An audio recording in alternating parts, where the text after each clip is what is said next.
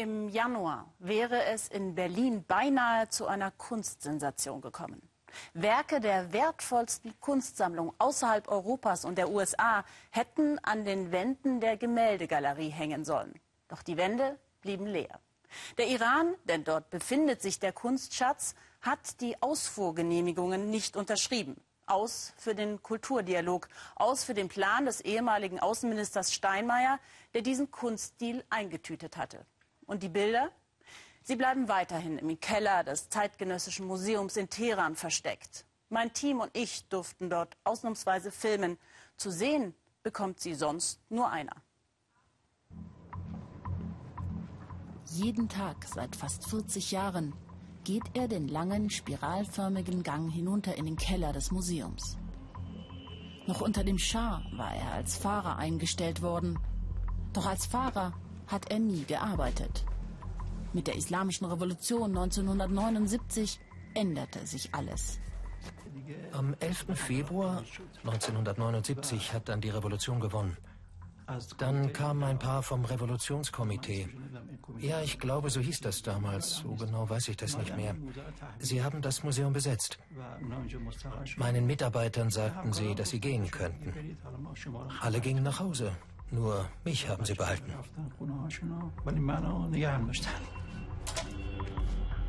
Seit diesem Zeitpunkt hütet er eine der wertvollsten Kunstsammlungen, die seit 40 Jahren hier im Keller liegt. Sie wurde vor der Revolution zusammengetragen, als Teheran sich in den 70er Jahren rapide zu einer modernen Metropole entwickelte und der Anstieg der Ölpreise die Stadt zu einer Drehscheibe internationalen Kommerzes und Lifestyles werden ließ. Die damalige Kaiserin Faradiba, bekennende Kunstliebhaberin, ließ weit über 3000 internationale und iranische Kunstwerke einkaufen. Gemälde von Pollock, Miro, Roy Lichtenstein, Rauschenberg, Munk, Chagall und vielen anderen. Dafür wurde extra das Museum gebaut, auch als Beweis dafür, dass der Iran auf internationaler Ebene mitspielen kann. Der Abend des 13. Oktober 1977.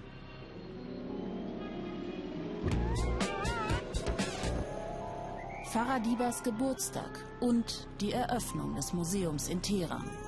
Performancekünstler aus der ganzen Welt sorgen für Unterhaltung. Gila Dejam arbeitete damals als Fotografin im Museum. Ihre Fotos von diesem Abend durften bisher nie gezeigt werden.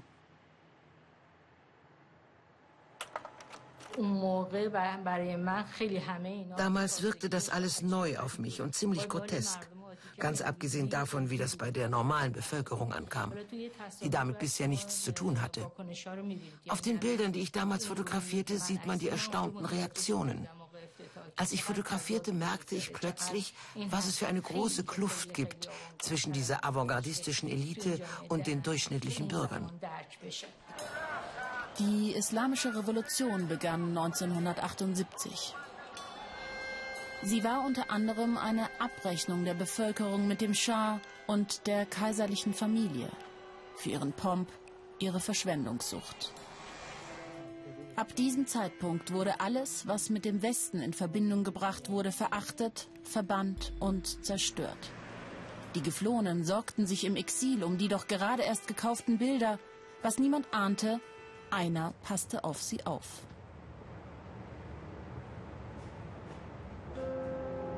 Max Ernst, Monet, Rothko und Picasso für Firuz Shahbazi waren die Bilder zunächst nicht mehr als Farbe auf Leinwänden. Natürlich hatte ich keine Ahnung von Kunst. Ich habe versucht, aus verschiedenen Büchern Informationen zusammenzusuchen. Damals gab es ja noch kein Internet. Für eine kleine Information über ein Werk musste ich tagelang in den Büchern suchen. Ich fand sie schließlich und ließ sie im Museum dokumentieren das wahrscheinlich teuerste Exemplar im Keller, Mural on Indian Red Ground von Jackson Pollock. Der Wert wird heute auf bis zu 250 Millionen Dollar geschätzt. Es gilt als Hauptwerk von Pollock. Shahbazi, der ehemalige Fahrer, passte auf alles auf. und hütete eine der wertvollsten Kunstsammlungen der Welt, fast 40 Jahre lang. Ihr Gesamtwert wird jetzt auf bis zu drei Milliarden Dollar geschätzt.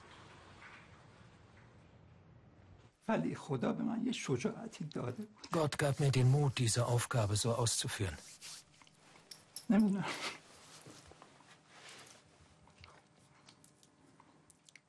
Das sind Tränen der Freude. Ich bin einfach glücklich. Ich war vielleicht kein guter Mensch für Gott. Aber Gott hat es gut gemeint mit mir, dass ich heute hier bin. Entschuldigen Sie die Tränen. Ich kann mich nicht kontrollieren.